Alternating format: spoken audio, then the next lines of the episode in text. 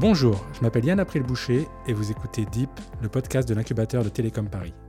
Nous allons plonger ensemble dans les profondeurs de la tech française pour y découvrir les technologies de demain et rencontrer les entrepreneurs qui se cachent derrière les machines.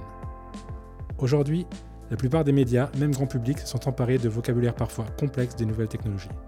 C'est ainsi que la blockchain, les crypto-monnaies, la finance décentralisée ou les NFT sont désormais des termes que l'on voit fleurir un peu partout. Pour autant, que connaît-on vraiment de ces nouvelles technologies? Et l'adoption par le grand public est-elle si proche que peut nous laisser le croire leur présence dans les médias? On va essayer de découvrir ce qui se cache vraiment derrière cette tendance avec Nadia Domecq, cofondatrice et CEO de Paynov, et Paul Frambeau, cofondateur et président de Morpholabs. Bonjour à tous les deux. Bonjour. Bonjour. Alors je me tourne en premier lieu vers toi Nadia. Euh, J'aimerais que tu nous parles un peu déjà de ton parcours, parce que je sais que tu as créé une entreprise avant. On va voir un peu ce que tu as fait avant, avant Paynov, et puis après on discutera un peu de ce, ce projet Paynov, qu'est-ce que c'est, et on parlera un peu de crypto-monnaie du coup. Merci. Donc Nadia Domecq, euh, je suis ingénieure de formation. J'ai débuté ma carrière dans la monétique, euh, notamment chez Ingenico, terminaux de paiement de fabricants. Donc j'étais plutôt euh, au développement, euh, matériel, logiciel. Ensuite, j'ai fait un passage au GIE carte bancaire où j'ai été euh, responsable du département télépaiement. Donc, je m'occupais de, des, spécifications euh, nationales, je dirais, pour les banques, euh, dans le domaine de tout ce qui est à distance. Donc, le, paiement sur mobile, le paiement sur Internet et, bien d'autres choses. Ensuite, j'ai rejoint le, le groupe Canal, où là, j'ai travaillé plutôt sur la problématique de la carte d'accès qui était complètement hackée par, euh, par l'Afrique notamment. Et du coup, on a changé, euh, on a changé euh, à peu près 3 millions de, de, cartes et 3 millions de décodeurs.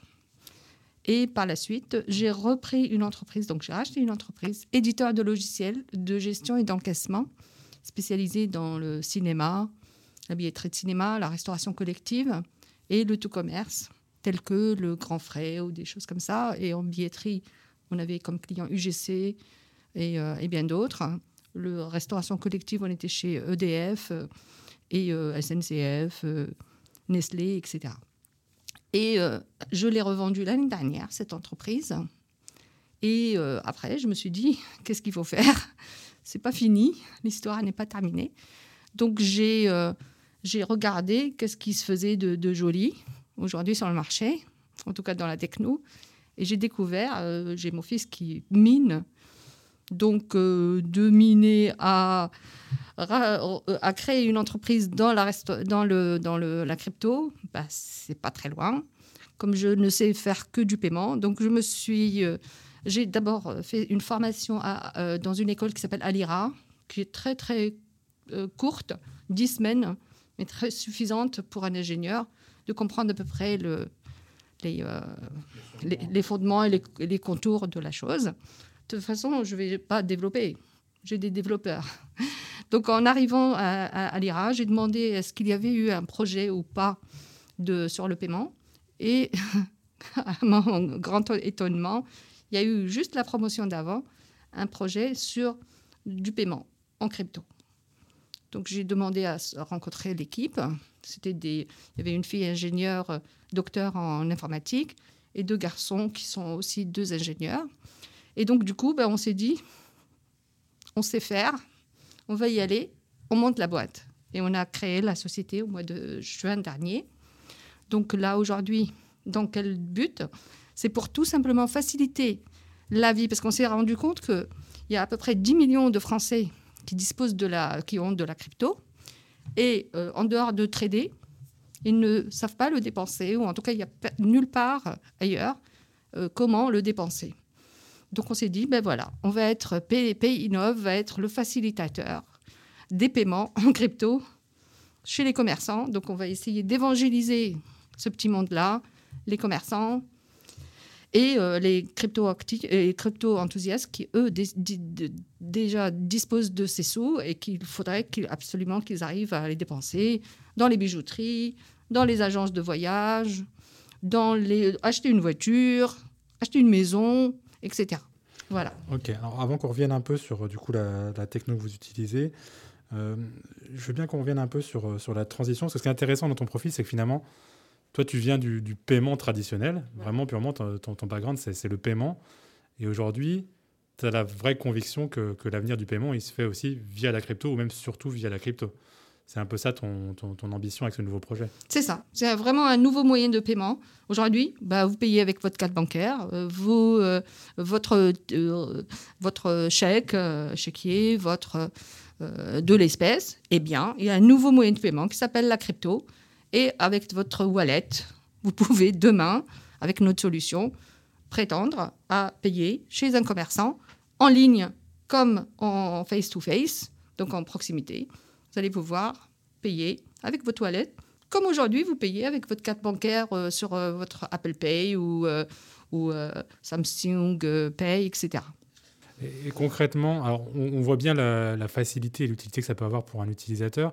C'est quoi finalement l'avantage à la fois pour moi en tant qu'utilisateur et pour le commerçant qui va mettre en place cette solution?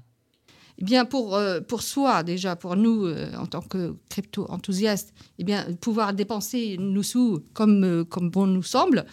Aujourd'hui, quand vous voulez dépenser quelque chose dans une banque, on vous demandera vos trois bulletins de salaire, vos impositions, etc. Alors que là, c'est votre argent. Vous avez envie de sortir 100 000, si vous les avez, vous pouvez le faire. Vous pouvez sortir un million, vous pouvez le faire. Euh, aujourd'hui, dans une banque, vous êtes euh, limité. Euh, voilà, d'abord, ça c'est pour le client. Et puis pour le commerçant, eh ben, il va d'abord toucher une nouvelle, une nouvelle clientèle qu'il n'a pas aujourd'hui, en tout cas qu'il n'osera pas aller chercher. ensuite, eh bien, ce qu'on voudrait vraiment rendre vertueux, c'est que lui, il touche quand même des cryptos in fine. Bien sûr, il peut avoir de la crypto, mais il peut avoir aussi des stablecoins. Donc, ce n'est pas, euh, pas interdit. Au contraire, s'il veut vraiment être tranquille, stablecoin, c'est-à-dire de la monnaie qui est vraiment baquée sur du dollar aujourd'hui, mais demain, ça sera baqué certainement sur du, euh, de, l'euro ou autre. C'est donc une monnaie virtuelle qui ne varie pas, hein, voilà, dont, le cours ne varie très peu ou fluctue très peu par rapport au Bitcoin. voilà, qui va être complètement donc un pour un et elle fluctuera pas. Comme ça, il aura sa trésorerie et il pourra payer aussi ses commerçants ou ses fournisseurs avec euh, cette, euh, cette, cette monnaie-là. Et donc, du coup, bah, le cercle, la boucle est bouclée en fait. Et puis, bien sûr, s'il a besoin d'avoir de la, de la monnaie, donc la fiat, eh ben aussi, on, lui, on pourra lui fournir de la fiat euh, en conséquence. Donc voilà, donc c'est vraiment lui qui devient le maître de la situation et il euh, choisit ce qu'il veut absolument euh, dans son portefeuille, bien sûr. Nous, on, lui fera donc, on, a développé un dashboard qui va gérer tout, c'est-à-dire ses plus-values, l'historisation de ses transactions, en fait tout ce qui tourne autour de son, son business, même jusqu'à fabriquer le fichier comptable qu'on pourra donc donner à son comptable pour toute la partie euh, euh, bilan, etc. Parce que ça va toucher forcément les, fondamentaux. Puis bien sûr, il paiera sa TVA, etc. Oui, donc l'idée, c'est de proposer une solution complète de paiement pour le commerçant et pas juste aussi de se focaliser sur, sur, sur la partie paiement en crypto. Alors, tu as parlé de fiat pour, euh, pour ceux qui nous écoutent et qui ne sont pas familiers avec tous les, toutes les, thématiques. Alors, le fiat, c'est en gros une monnaie traditionnelle, c'est le dollar, l'euro, la livre, voilà. C'est ça. Euh, du coup, euh, il y a un autre avantage dont tu n'as peut-être pas encore parlé, c'est toute la partie, enfin tu l'as un peu évoqué, mais sans, sans l'évoquer, c'est la partie finance décentralisée, ah, bah la partie épargne, donc des choses qu'on va discuter aussi avec, Paul après. ton projet, forcément, il a un impact sur ça aussi pour le commerçant. Bien sûr. Bah oui, déjà pour la DeFi, donc aujourd'hui, euh, la blockchain en tant que telle, il y a disparition de l'intermédiation. Il n'y a plus d'intermédiaire au milieu. Il n'y a plus euh, quelqu'un qui va euh, vous autoriser ou pas à faire. Vous êtes maître de votre crypto et vous payez un commerçant en instantané surtout, hein, vraiment dans la minute qui suit, il va recevoir ses comptes, ses, fonds. Et du coup, ça s'appelle vraiment de la, finance décentralisée, c'est-à-dire qu'il n'y a personne au milieu. C'est entre presque du peer-to-peer, donc presque de, personne à personne, sauf que ça passe par notre plateforme pour pouvoir respecter toute la législation, parce qu'il y a toute une législation française aujourd'hui, mais bientôt il va y avoir européenne, parce qu'il y a MICA qui arrive, qui est un nouveau concept où on va donc nous réguler en France. Mais en France, en tout cas aujourd'hui, on est, donc nous, on est enregistré à la, à l'AMF, à CPR, donc à la Banque de France, pour pouvoir opérer, parce qu'il faut, il y a une régulation. Nous, aujourd'hui, quand un client se, se, se s'onboard sur notre, notre solution, on va lui demander un KYC, donc toute la partie euh, connaître son client, donc euh, carte d'identité, euh, face facing, etc. Donc toute la, pour l'authentifier, pour savoir que c'est bien la bonne personne qui prétend être. Et ensuite, comme il va faire des transactions, on va faire aussi du KYT, donc you know your transaction. Et donc du coup, c'est pareil, on va savoir d'où viennent les fonds qu'il prétend avoir, parce que euh, la régulation en France est telle que on doit euh, préserver le commerçant, mais on doit préserver aussi bah, la nation. Donc il ne faut pas que ce soit de l'argent euh, du dark web ou autre. D'ailleurs, c'est le problème actuel qui existe et qui fait que projet, ces projets-là ont des difficultés à émerger parce qu'il y a trop de fake news autour de tout ça. Oui, bah ça c'est vrai que c'est un sujet majeur dont on discutera peut-être dans la troisième partie sur l'aspect euh, sécurité, provenance des fonds, lien avec euh, des, sujets euh, type terrorisme, dark web, dark web ou autre. On se rend compte que finalement ces sujets ils existent déjà, ils n'ont pas attendu la blockchain ou la, ou la, finance décentralisée pour exister. Donc finalement, on se doute un peu que c'est pas le, cœur du sujet, mais ça normalement. Mais ça en fait partie, effectivement. Parler. Exactement. Par contre, tu m'as parlé effectivement donc de, du prêt. Ben, c'est pareil dans la DeFi. Aujourd'hui, vous pouvez backer, donc vous pouvez euh, euh, enfin, vous pouvez euh, bloquer un certain montant de vos, vos, cryptos et en contrepartie, vous pouvez obtenir des prêts qui sont garantis. Et donc, autant de, de, prêts que vous voulez, bien sûr, et pour acheter une maison, pour acheter une voiture, pour acheter ce que vous voulez. Donc oui, effectivement, ça va vraiment changer le paradigme de ce qu'on a l'habitude de voir, à savoir, c'est notre, comment dire, notre, nos finances actuelles, mais en beaucoup plus simple. Ok, bah écoute, je te remercie Nadia. On va passer à, Paul et puis on, en rediscutera en dernière partie tous ensemble de, ce sujet. Alors Paul, je disais tout à l'heure, euh, cofondateur, président de Morpholabs. Alors, avant de nous parler un peu de, ce qu'est ta société, je veux bien que tu te présentes rapidement, voilà, ce que tu fais, ton parcours, et puis on enchaînera avec ça. Oui, bien sûr. Euh, donc déjà, merci pour le podcast. Alors moi, Paul Frambeau, euh, je suis étudiant en troisième année à Télécom Paris, donc dans un M2 à Polytechnique, autour des blockchains justement. Euh, j'ai fait, euh, ça fait à peu près cinq ans que je m'intéresse au, sujet. D'abord pour l'aspect technique de la blockchain. Donc la blockchain étant, pour dire avec des mots simples, la base de données dans lesquelles sont stockées les crypto-monnaies, pour faire grossièrement. Donc la technologie qu'il y a derrière.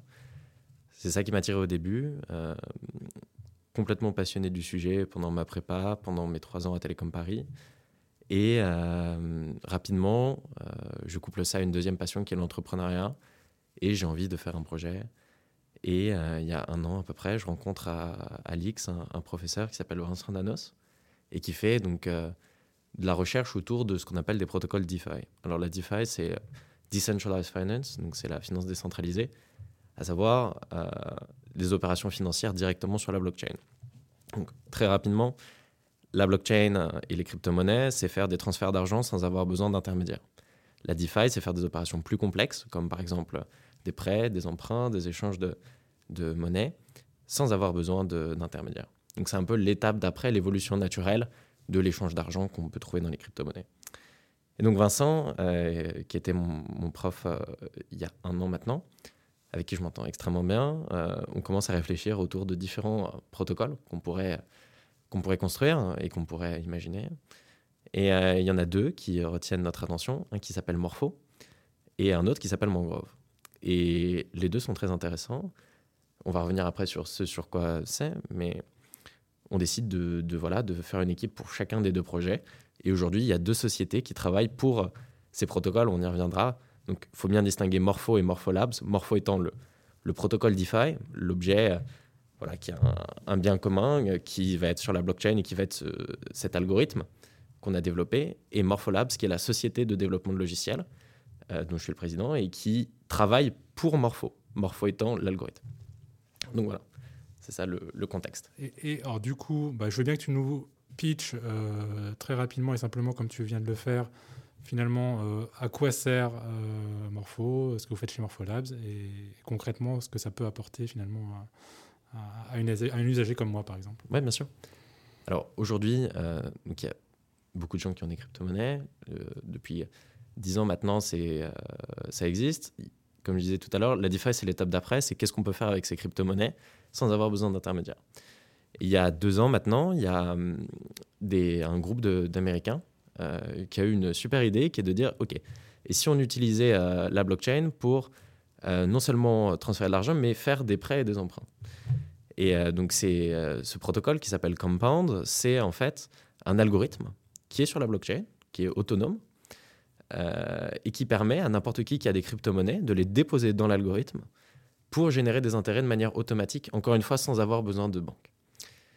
L'intérêt de ça, c'est que c'est une primitive financière pour l'utilisateur qui a ses crypto-monnaies. J'ai des crypto-monnaies, je veux plus de crypto-monnaies. Bon, bah, je veux avoir un intérêt au même titre qu'on pourrait les déposer son argent dans un livret. Voilà. Et en face, il y a un autre type d'acteurs qui sont les emprunteurs qui voilà, veulent se financer pour, euh, comme Daniel expliqué tout à l'heure, euh, bah, voilà, j'ai envie d'acheter une voiture avec mes cryptos ou j'ai envie de, m'acheter une maison, et ben, je peux euh, déposer mes cryptos en collatéral, faire un emprunt et payer des intérêts au prêteur. En fait, ce, que nous, tu nous décris, c'est finalement oui, quasiment comme tu disais, le livret A, le principe du livret A au niveau national, au niveau de l'État, mais qui est finalement mis sur la blockchain et euh, finalement qui est, détenu par l'utilisateur. C'est ça, c'est complètement détenu par l'utilisateur. Et c'est ça toute la force, c'est que Morpho, du coup, c'est un algorithme type compound qui va améliorer ce que fait déjà Compound. Donc, c'est un, euh, protocole de, prêt et d'emprunt qui est optimisé, bien plus que, Compound. Et euh, le protocole en tant que tel, c'est un bien commun. Il appartient à personne. Personne ne peut le détruire, personne ne peut le contrôler. C'est ça qui est assez dingue. De lui-même, il sert son utilisateur et il n'a pas de but lucratif en tant que tel. C'est-à-dire que son but à lui, c'est de fournir à l'utilisateur les meilleurs taux d'intérêt possibles et, euh, il appartient à, son utilisateur. Maintenant, l'algorithme, il n'est pas euh, idiot en tant que tel. Il sait que s'il n'évolue pas, eh ben, il, va, voilà, il va être dépassé. Et donc, du coup, il collecte un tout petit pourcentage qui correspond au frais minimum pour continuer de fonctionner. Il se constitue une trésorerie. Et cette trésorerie, il va l'utiliser pour payer des contributeurs. Les contributeurs, ça peut être n'importe qui. Nous, on se propose Morpholabs pour améliorer Morpho parce qu'on a pour l'instant ceux qui ont la meilleure connaissance du sujet. Mais demain, n'importe qui, euh, un, Chinois, un Américain, décide de, faire une société Morpholabs 2 euh, et, ils sont plus pertinents que nous sur le sujet morpho. Ils vont faire leurs propositions, ils vont proposer leurs améliorations et la trésorerie va naturellement être dirigée vers leurs propositions de d'amélioration. Et donc du coup, c'est super intéressant parce que on part d'un business model où initialement on avait euh, une finance traditionnelle où on est payé pour opérer un service financier qui est opaque et on ne sait pas vraiment ce qui s'y passe. Et nous, on est payé pour sécuriser une infrastructure en finance traditionnelle euh, et fournir ce service financier. Tandis que dans la DeFi, le business model de Morpholabs, c'est améliorer un bien commun. Et on est payé, nous, par un algorithme pour qu'on améliore un bien commun. Donc, socialement parlant, le business model est beaucoup plus sain en DeFi qu'en finance traditionnelle.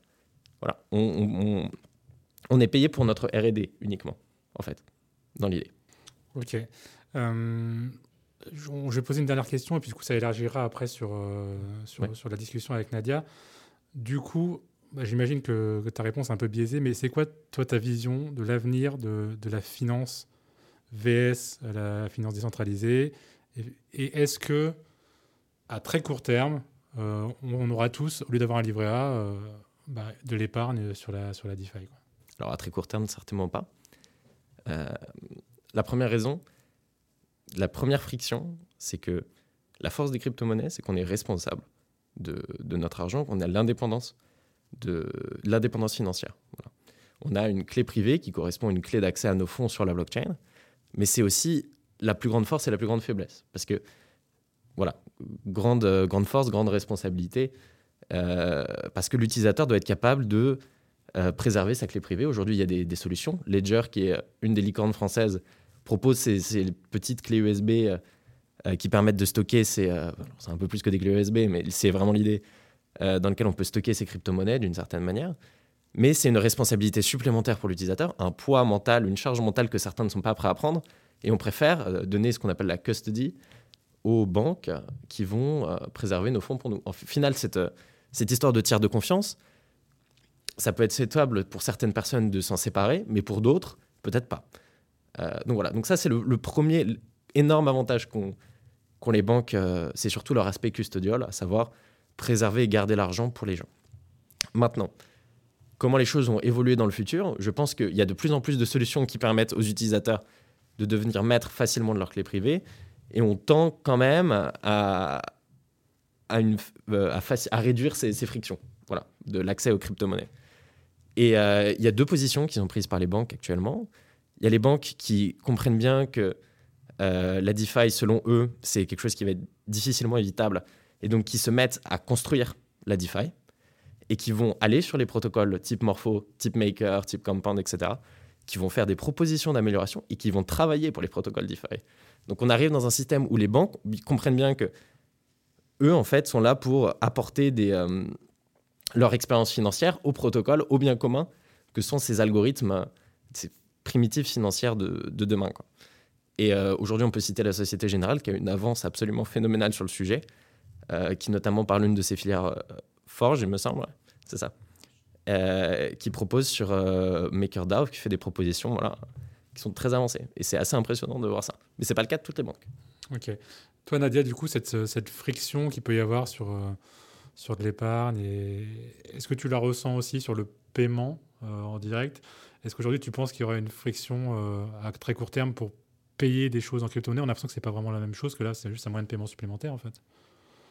Ben oui, c'est un moyen de paiement supplémentaire, mais c'est quand même, euh, on est en démocratie, on, doit payer dans la monnaie qu'on veut. Euh, si j'ai des dollars, je les dépense. Si j'ai la, des, des, euros, je les dépense. Mais si j'ai aussi de la crypto, je la dépense. Donc il faut vraiment euh, laisser ouvert le, les, le, le, la, la possibilité à tout le monde de faire.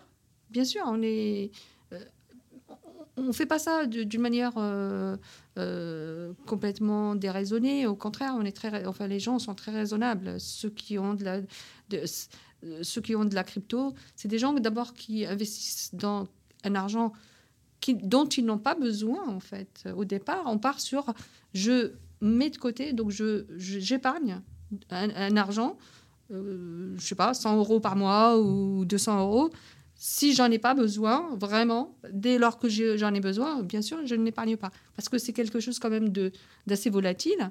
Alors après, euh, si on veut acheter effectivement euh, de, du stablecoin, bon, c'est comme si on avait des euros, donc euh, il n'y a, a, pas de discussion. L'idée, c'est vraiment de, spéculer quand on a envie, de se mettre à l'abri quand on a envie par les stablecoins, et puis de dépenser si on a envie de les dépenser, surtout si on a besoin. Demain, on a besoin d'acheter une voiture on n'a que les, que, les, que les bitcoins ou que les terres, bah, ce serait bien de pouvoir les dépenser chez un commerçant. Donc, euh, comment dire? Il va arriver de toutes les façons ce que vient de dire euh, Paul. Euh, la Société Générale vient de sortir son, son LUG, donc son stablecoin. Les banques, les banques centrales sont en train de parler de tout ce qui est monnaie digitale, donc le euro digital qui va certainement venir il sera peut-être un stablecoin ou pas, on verra. De toute façon, ça va, ça va, euh, ça va arriver. Aujourd'hui, tous les grands du, de la place, que ce soit Visa, que ce soit Mastercard, que ce soit PayPal, que ce soit... Regardez les Chinois, ils n'arrêtent pas. Avec le yuan qui est déjà sorti. Euh, non, honnêtement, il faut que l'Europe, il faut absolument que l'Europe fasse, euh, fasse, fasse, fasse justement euh, face à tout ce qui est en train d'arriver de des États-Unis, de, de, de, l'Asie, euh, le sud américain. Il y a Salvador quand même qui a aujourd'hui euh, élu le Bitcoin comme sa monnaie nationale. Donc dès lors qu'il y a un pays qui a une monnaie nationale en, en, en crypto, eh bien, cette crypto-là, donc le Bitcoin, est devenue une monnaie mondiale. Donc aujourd'hui, on peut dire que le Bitcoin, c'est une monnaie. Et ce n'est pas seulement un cryptoactif, comme on le prétend. Ok. C'est marrant parce qu'en vous entendant parler tous les deux, on, a l'impression que c'est à la fois très proche, très, très vrai, qu'on peut déjà s'en servir, et qu'en même temps, ça reste très éloigné. Et comme tu dis, Paul, c'est pas à court terme et que et qu'on va pas avoir tout de suite de, de livret A sur euh, DeFi euh, euh, l'année prochaine qui sera utilisé par, par des millions, voire des milliards de personnes.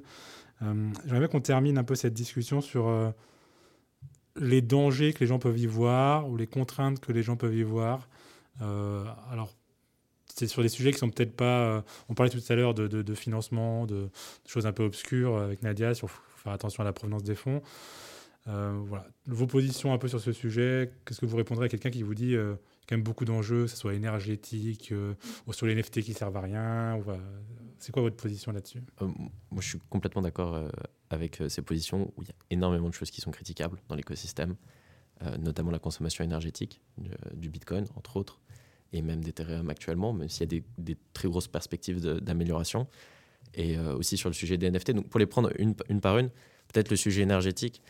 Euh, la blockchain, pour fonctionner, a besoin de ce système de, un peu euh, très énergivore qui s'appelle la proof of work, euh, dans laquelle des ordinateurs vont faire un calcul qui est foncièrement inutile, mais qui est là pour ralentir des ordinateurs.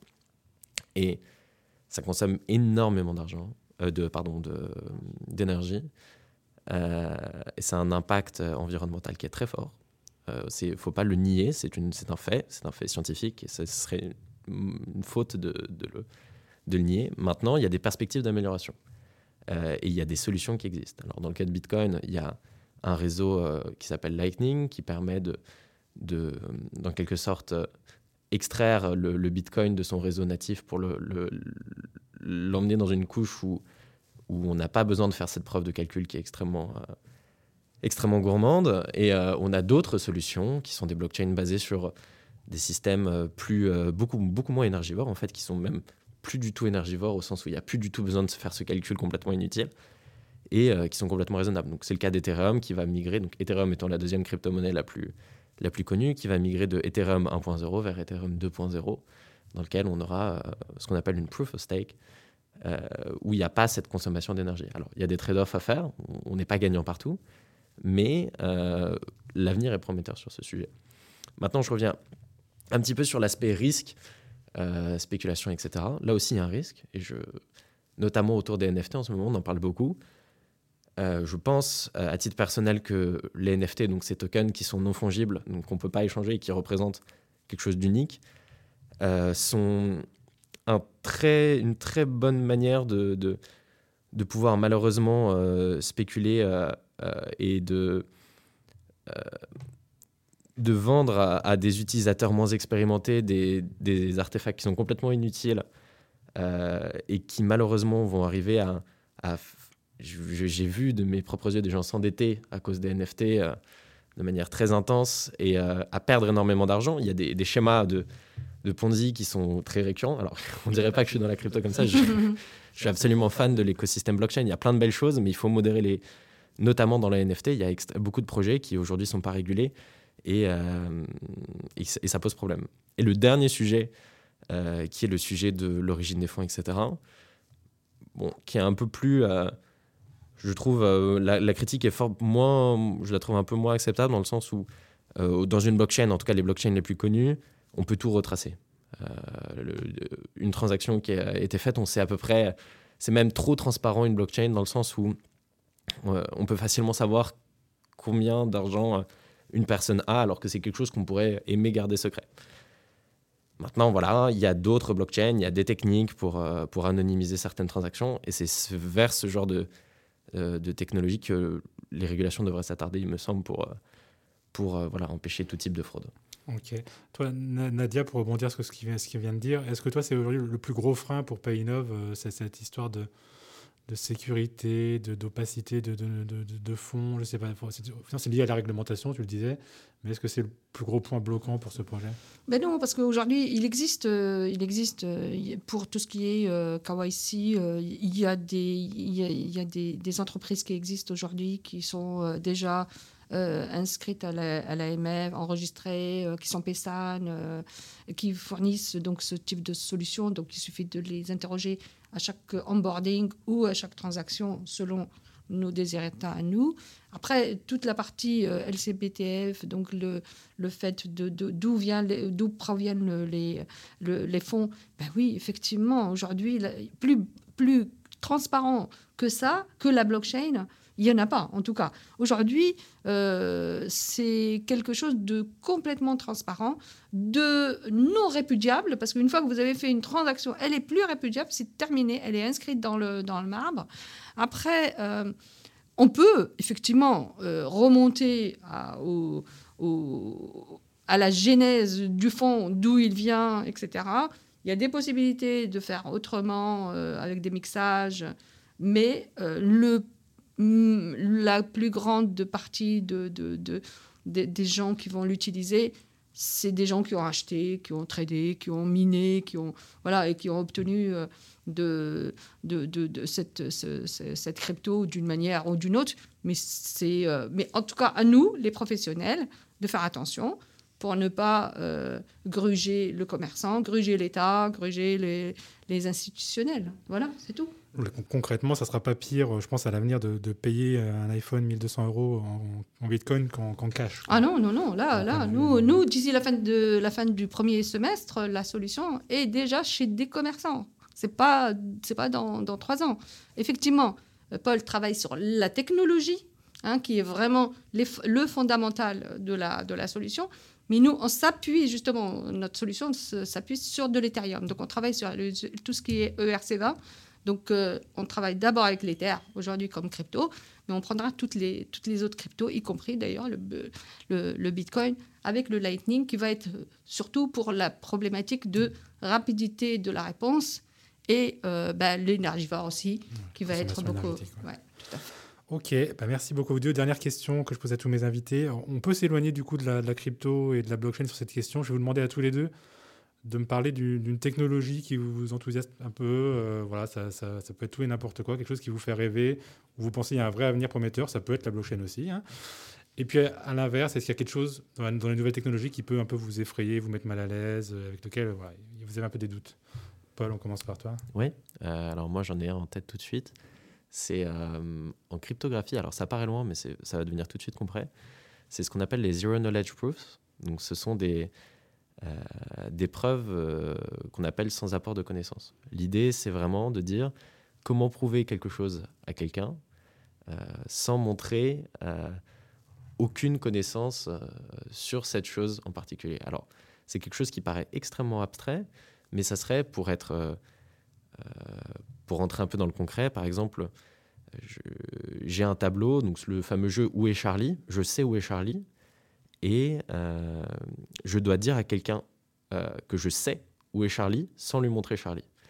Voilà. Et c'est ce, concept qui est extrêmement euh, abstrait, mais qui a un sens en, en cryptographie et qui aujourd'hui permet de faire des choses absolument extraordinaires à tous les niveaux dans le digital, notamment au niveau de la privacy de nos données, à savoir j'ai ma carte d'identité, je veux prouver par exemple que j'ai plus de 20 ans ou que j'ai 20 ans sans avoir à donner ma carte d'identité et ben les Zero Knowledge Proofs, qui sont encore une fois des maths et de, la cryptographie, vont permettre de faire tout ça. Donc c'est vraiment révéler seulement, euh, comment dire, euh, de prouver des choses sans avoir à montrer euh, l'essence même de ces choses.